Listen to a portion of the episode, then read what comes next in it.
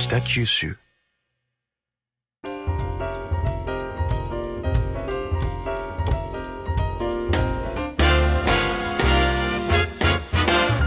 おはようございます。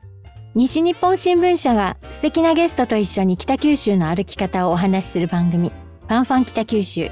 ナビゲーターの勝木雅子です。同じく西日本新聞社の両教授です。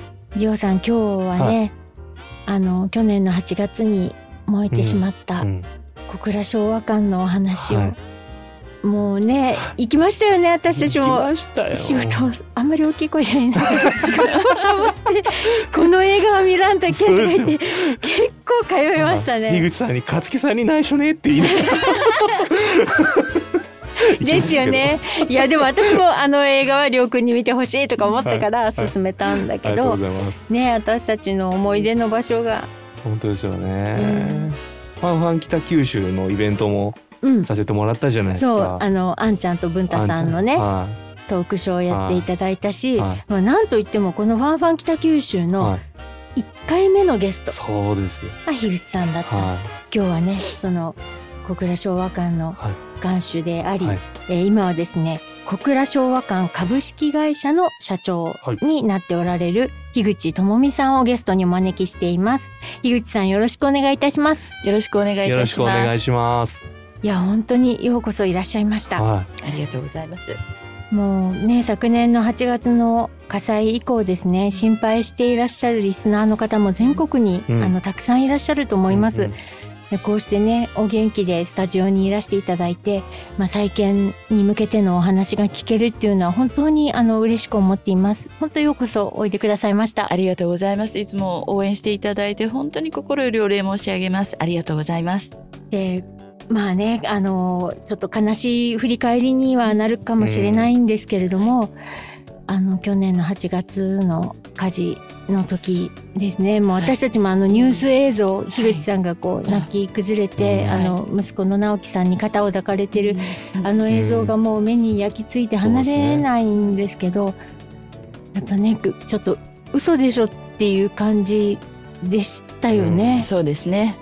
本当にまさかっていううん。4月も火災がありましたはい、から、はい、まさか同じ場所同じ近くの、すぐ近くの場所が火事なんて最初は、もうあのニュースとか見てる方もええ。前のええ4月の火災のええ映像だと思われたと思うんですよね。ええ。ところがやはりあの昭和館に火が入った段階で、あこれ今のあれなんだと思われたみたいですね、うん皆様。うん、そうなんですよね。うん。4月の時はね、昭和館は無事で、はい。でも8月のニュニュースではい。昭和館に火の手が回って、はい。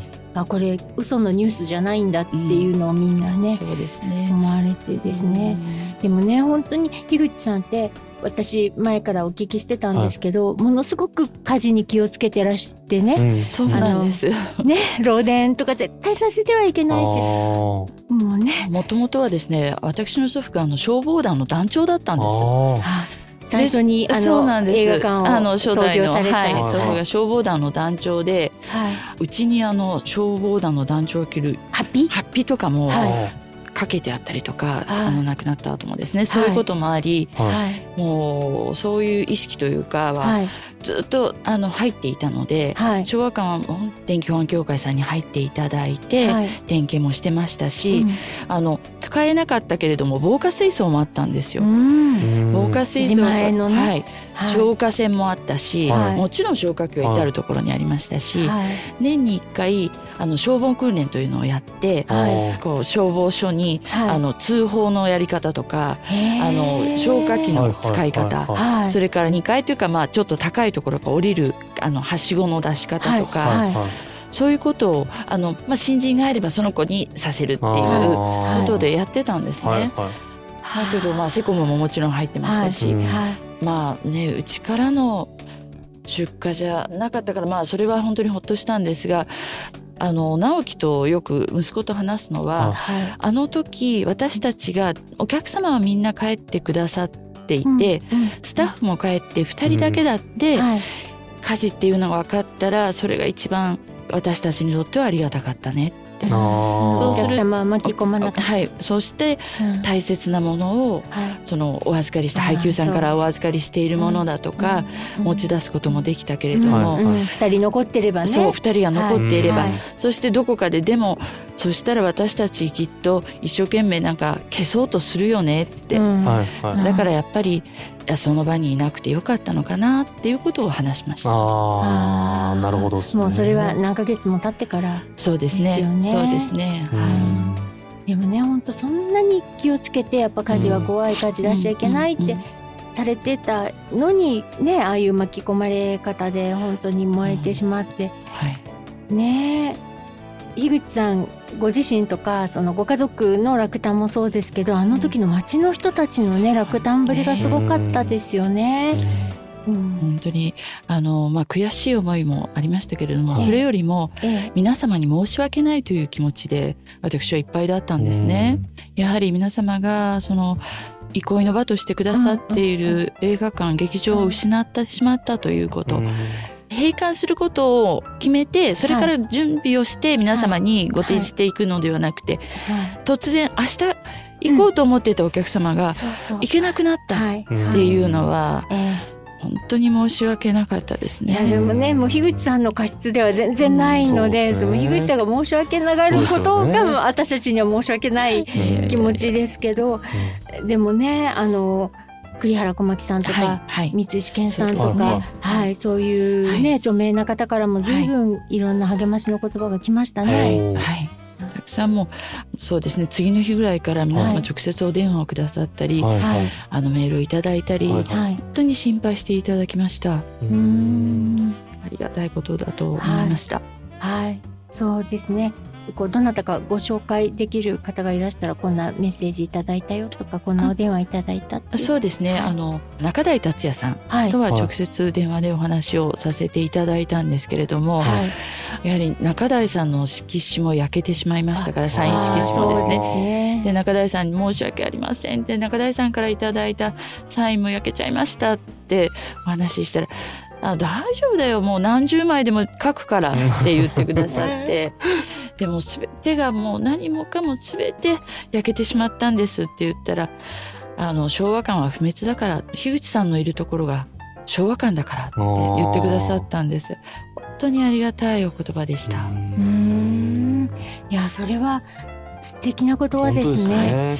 はい、その言葉に背中を押していただいて、うんはい。月に一度のはい。はい上映会、はい。はは、はい場所はいろいろなところをお借りしての上映会を始める決心もできました。い。なるほどです。ね。その火災の後え何月から始めたんでしたっけあれ？11月からです。11月からはいはいであの昭和館はないけれども、はいえー別の場所でということで、リーガロイヤルがはい、1回目で1した。回目ははいリーガロイヤルホテルさんをお借りしました。はい。うんで活動弁士のはい、活弁、はい演出付きはい弁士と学士のついた上映会をはい行いました。その時お客さん何人ぐらいいらしたんですか？えーっとですね、はいあの時160ぐらいだったかな。いやもうとにかく満席だったんですね。はい満席でチケットは札止めというか、はい売り切れで、ははい。はい、もっと入れませんかってお願いしたぐらいえで、ちょっと人数をはっきり覚えていないんですけれども、はあのこれは火災の前にはい。もううちでやることが決まっていたんですね。あそうなんですね。あの九州巡業というか、はい。九州ツアーの活動弁士の方のええ。九州ツアーの最後を小倉でということだったんですね。はいそれでもうすぐに火事があったことはい。いや劇場がなくなったことはお伝えしました。うん。でもやっぱりやりたいという思いとはい。穴を開けてしまうというかその方の最後のはい。小倉に選んでくださったのに、ええええ。それもあ辛いことだと思ってはい。あの一生懸命まずそうですねもうすぐ場所をうん。8 9月にはもう場所を探し出してましたね。ああうんまだねその家人のね、はい。こう心の傷も癒えなあいう。ちに、はい、でもそのうん。活弁の会場をはい。探して、はい。リーガロイヤルで、はい。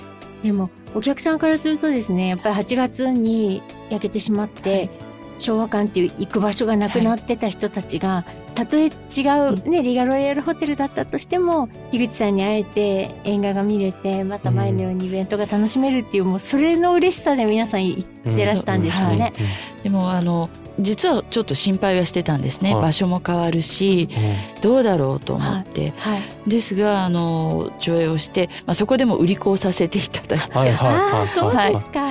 そうしたらすぐその後にツイッターや何かではい。そこがやっぱり昭和館だったあうん変わらず昭和館だったっていろんな方が言ってくださって、あ。はい。ああよかったって安心しましたそれで次2回目3回目と続けることができました、なるほどですね。やっぱはい本当中台さんがおっしゃった通りなんですね。樋口さんがいるところが昭和館だったんですね。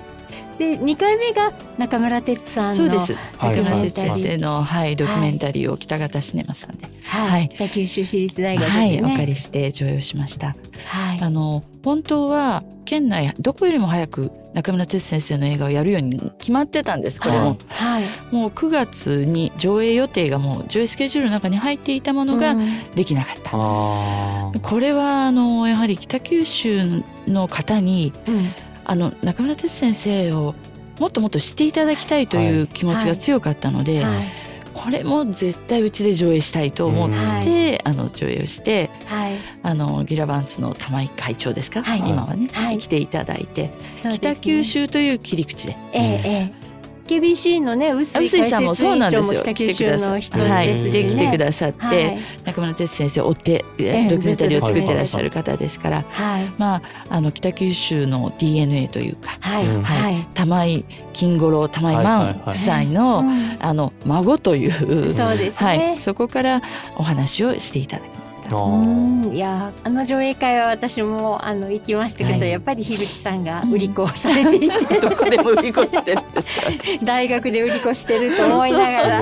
はい。でもはい。本当いいイベントだったし、はい映画でしたよね。はいでもう第何弾までなさいましたこのえーっと上映。ですね。はい。第2弾がそれですね。はい。第3弾が、はい。第3弾1月もやめるつもりだったんです寒いしとか言って、はい。はい。で告知してなかったんですね、うんうんだけどやっぱり1ヶ月に1回ぐらいは皆様にお会いしないと寂しいなって思って、うんうん第3回目が「ワンセカンド」あはい。はい。やりました、はい。あのチャン・イモ監督ですね、はい。うんそれをやったのが第3回目。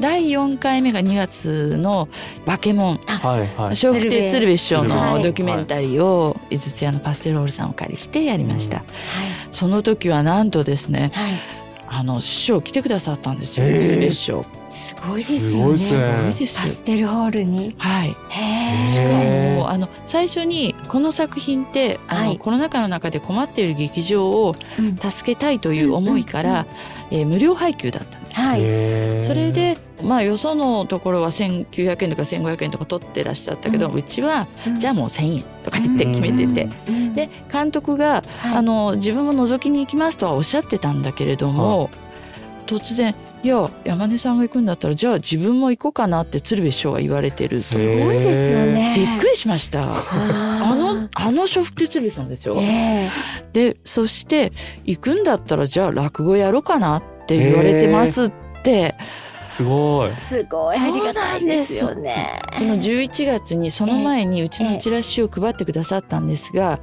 あのキャナルではい。確かキャナルで落語会2日間、もう即完売うん。だったんですね。はいそれぐらいの方なのに、はい。もう来てくださってお客様大喜びです。そうでしょうね。しかも1,000円で。うん。うんね映画見て落語で。をめっちゃ安いじゃないですか。うん。うん。いやあのお友達が言ってたんですけども、うん。すっごく良かったってそうでしょう言って、ねはい感動してまあした。のお昼の部のと夕方の部、はい。あの落語を変えてくださってるんですよ。えすごい。しかも最初の目にかかってお話しして、そこで演目を変えてくださったんですね落語を。うん。あの芝浜というはいははいい初ネタ、それもあはい。の関西の落語の方ってやられない東京のはい。関東の方、だけどそれをやろうと思っていらして、はい。それででもまだどこにも披露してなかったんですね。えだけど芝浜って何もかもなくしてゼロから、まあ、うちが12月から始めますとか言ってたので、はい。年末の再はいあの話だったので、はい。その芝浜という話もですね、ゼロからっていう。それで鶴瓶師匠がはい思って、はい。その休憩時間という一部と二部の間にはい。お一人でお部屋にこもられてずっとねお稽古。お稽古してくださえそう。で昭和館のためにネタおろしっていうんですか？初ネタおろしっていうんですよね。ですからそれはとても意味のあることで、でこの落語をこれから自分は育てていくと、はい。あまあ、1年かけてはい。何年かけて、はい。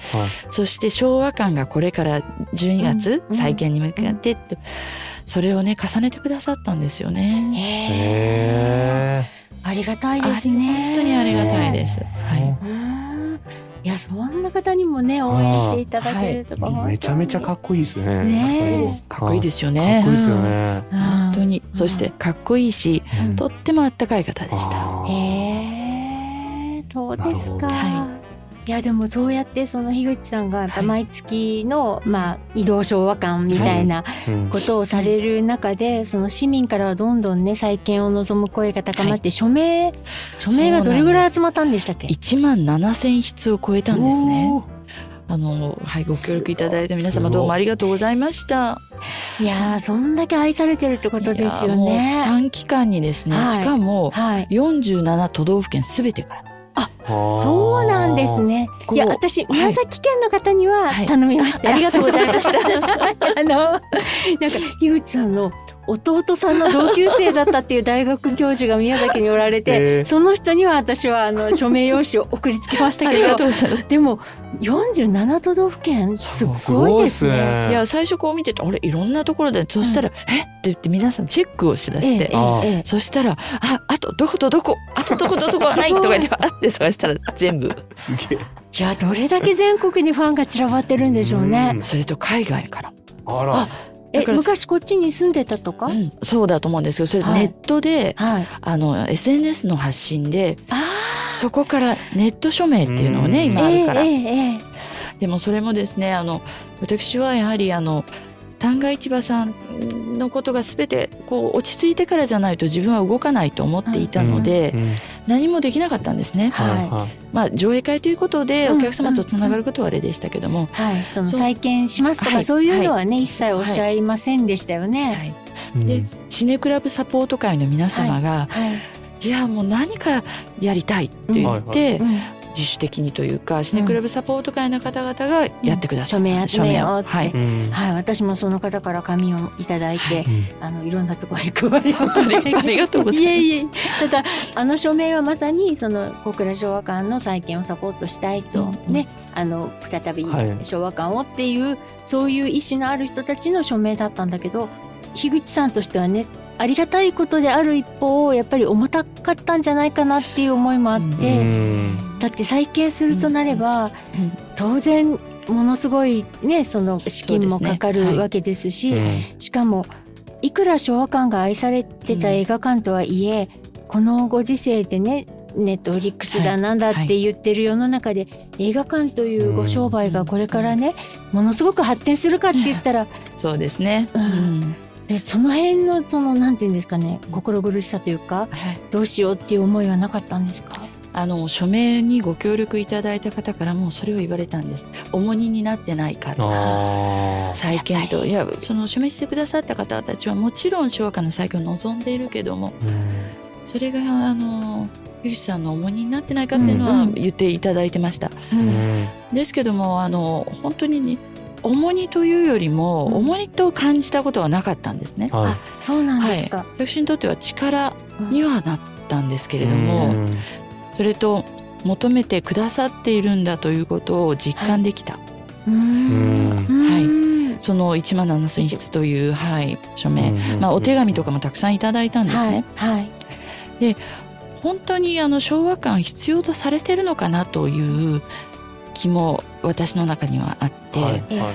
うん、もうここで消えてもいいのかなともう実は思いました。うん。何かが残ったとかではなくて、はい。全てがやってゼロからですから、うん。始めるとしたら、これも運命なのかなとはい。うん全てを失って、うん。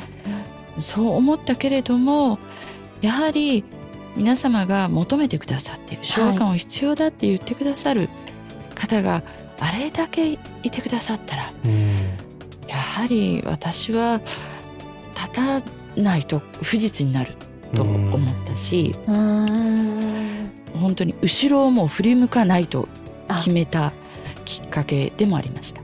あそうなんですね。ただね樋口さんがそう決断なさってもそうなんですよ。なさってもね そのあそこにはもともとねその地主さんがいらして樋口さんがじゃあ建てますって言って建てられるものじゃなかったんですよね。そうなんです。うん。実はあの今度の火災で皆様がえそうだったのってあの、うん。し初めて知ったって方もいらっしゃると思うんですが、ええ。昭和館はあのあそこは土地も昭和館のものではなかったし、はい。建物も昭和館のものではなかったんですね。はい。ですから家賃を毎月家主さんにお支払いしてはい。営業してたんです。でそこ今度焼けてしまったら、うんもう何もないわけですよう。ん。権利もなければうん。営業権というものもないし、ええですからいくら私がやりたいって言っても、建ててもらわないと、うん。土地を借りるとか言っても、もう広い土地ですし、はい。そこがなかなか大変でした。うん。ですよね。はだからうん。いやもう樋口さんどうされるんだろうってそう最初はね署署名重荷になってないかなとか、そっちを心配したんですけど、うん。樋口さんがこうだんだんお会いするうちに前向きになられて、はいはい。こんなに応援してもらってるから頑張るっておっしゃるけど、うん。でも自分では決められないのっておっしゃるから、うんいやどうするんですかっていう、うん。あれ何ヶ月続きましたかね？随分続きました。ですから前向きに検討しましょうと言っていただいたのが、はい。健さんのご命日の頃、ああそれは再建しますとは言いませんとはっきり言われたんですね、あ、はいうん。前向きに検討しますっていうことは言っていただいたんです、はい。はい。それで墓前で誓ったんですね。それをそう言っていただいたから、はいじゃあここからだと思って、うんはいそれ11月ですよね。はいそれだから。もうずっとず何回も何回もそれはやはりはい。あの家主様にとってもはい。大変な決断だと思うんです。やらない方がうん。楽というか、うんうん。だってあの土地をどう使うかっていうのはこれからいろいろ昭和感ができてしまえば、はい。そこに立ってしまえば、はそこの部分を外さないといけなくなるし、はいい、。ろんな計画から。そうですね。はい家主さんにとっては他のビル建てるとか他の選択肢もあったかもしれないけど、そうですね。はいだけど、もともと、はい。もう今度初めて知ったんですけど、その昭和土地さんのはい。定款というかには、はい。映画館をやるっていうのは書いてあったんです。はいそれはあの、もともとは、はい。あの、私の祖父とはい。昭和土地建物のはい。社長、家主さんとこの家主様の、家主様のお父様とはい。始めた会社だったんです。はいはい。はいそれで二人で一緒に始めてっていうところがあって、それで映画館をやるっていうのは書いてあったんですか？へえで、あのーやはり映画館に対する強い思いというのを家主さんも持ってくださってたんですあね。ーなるほどそれを、はい。その1万7,000筆のうん署名の、をうんことを知って後押しもしてくださったし、はい。メディアの皆様が西野新聞さんはじめメディアの皆様が取り上げてくださって、はい。あこれだけはい。あの昭和感というのは求められてるんだとうんはいうことを実感してくださったんですね。うんはいそれでいろんな話もしながら、はい。もうあの実は私はもうこう今日でダメだったらもう本当に諦めようとうん。思うこともたびたびあったんですけれども、ええ最終はもうあなたを信じましょうとうん言ってくださって、あーそこはズンときましたけど、あ、そうですか。はい、そう言って、はいはい、託しますと言ってくださったんですね。へ。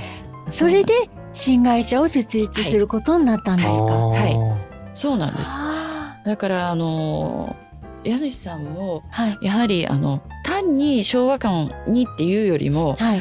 この町の文化とかはい。やはり旦過市場はい。いろんなことを考えてはい。昭和館のためだけにやってるわけでは絶対ないんですね。はい。うんうん。それだったら本当にもうやらない方がいいっていうこともあると思うんですけども、だけどそこを大きな目で見てくださったんだと思うんです。もうあのはい本当にありがたいことだと。思います。地域のためとはい。か文化振興のためという。はい。あ、そうなんですね。それで2月1日に、はい。えー小倉昭和館株式会社はい。を立ち上げられて、はい。樋口さんが社長になられた。はい。はい。でもあの名刺をですね最初こう作ったんですけど、代表取締役社長すぐ作り直しました。もういやこれは絶対無理。代表取締役、うん。ポツン監修にしたんですね。やっぱりこの監修というのが、はい一番ぴったりくるし、はい本当は実ははいその横にもう一つ売り子ってつけたかったんですけど 息子から「それはどうかな?」って言われたので そうですか。それが本業なんだけど私って言いながら はいなるほどですね。でもやっぱりね、本当樋口さんがいる場所が昭和館ですようんで、やっぱり樋口さんは館主ですよっていうイメージですかそうですね。ね。はいはい。ですね。で、その新会社を設立して、い、よいよ今再建に向けて動き出してるんですけど、はいはいちょっと残念ながら、はい今日はお時間が来てしまったので、はい来週はその楽しい再建計画について、うんはいはい、いろいろお話を伺いたいと思います。気になるところですね。ですね。はいはい。りょうさんでもいかがでしたか？久しぶりに樋口さんとお話しして。やなんかすごく明るい前向きな樋口さんに会えてとても嬉しいなっていうのが一番の印象で。ね心配しとったもんねそうそうそう。で、まあ和樹さんがずっと詳しい話は聞いてて、でやっぱりその最初お話しされてたあの息子さんとはい。そこにいなくてよかったねっていう、うん。命があってよかったねっていうのうん。がすごく本当に良かったなと思ってですありがとうござね。います。あの聞いてたところでした。はい。あ逆にありがとうございます。うん。うん。ですね、うん。そう。そしてそうだ。最後に一つ宣伝をしなければ。あ。あの樋口さんね何もかも焼けてしまったっておっしゃったんですけど、樋口さんのお仕事はですね西日本新聞が作ったこの冊子にはい詰め込まれています。はい。あのね復活の夢を一緒にというあの小倉昭和館の奇跡をまとめたはいカラー冊子を作ったんですけれども、2013年の5月から10年間樋口さんが館主としてどのようなお仕事をされたかっていうのを記事を全部まとめた冊子になっております。はい。でこれはあの西日本新聞にお越しいただいてももちろん差し上げることができますし、小倉井筒屋さんや、はい。えー小月堂さん北九州銀行さんのロビーなどでですね、はい。あの無料で配布しておりますのであの読んでみたいと思われる方はぜひお手にお取りになってください、はい。そして裏表紙には小倉昭和館復興義援金口座の番号がついておりますので、はい。皆様のお気持ちもお待ちしております。どしどし。ありがとうございますす。本当にですね、この冊子作っていただいた時嬉しかったんです。涙が出ました。だってもう本当記録も何もな残ってなかったんですね。ももちろん記事とかはスクラップしてさせていただいていたけれども、すべて焼けたんです。だから自分の10年、はい12年がはい、もうすべて焼けてしまったような気がしていて、何をやったかっていうのは記憶だけだとやっぱり頼りないし、本当だったのかなって自分でも思ったりするんですね。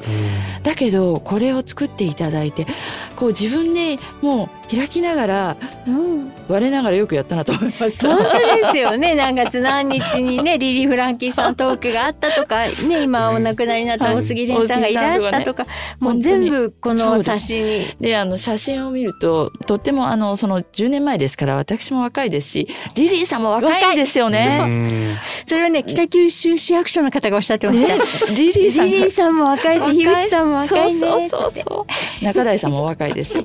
はい。そういうお楽しみもありますので、ぜひ皆様ご覧ください。ありがとうございます。ありがとうございましたえーファンファン北九州では皆様からの感想を募集しています。ハッシュタグファンファン北九州でご意見ご感想をお寄せください。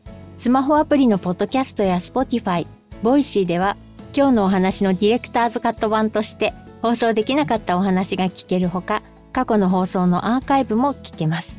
それでは次回のファンファン北九州もお楽しみに。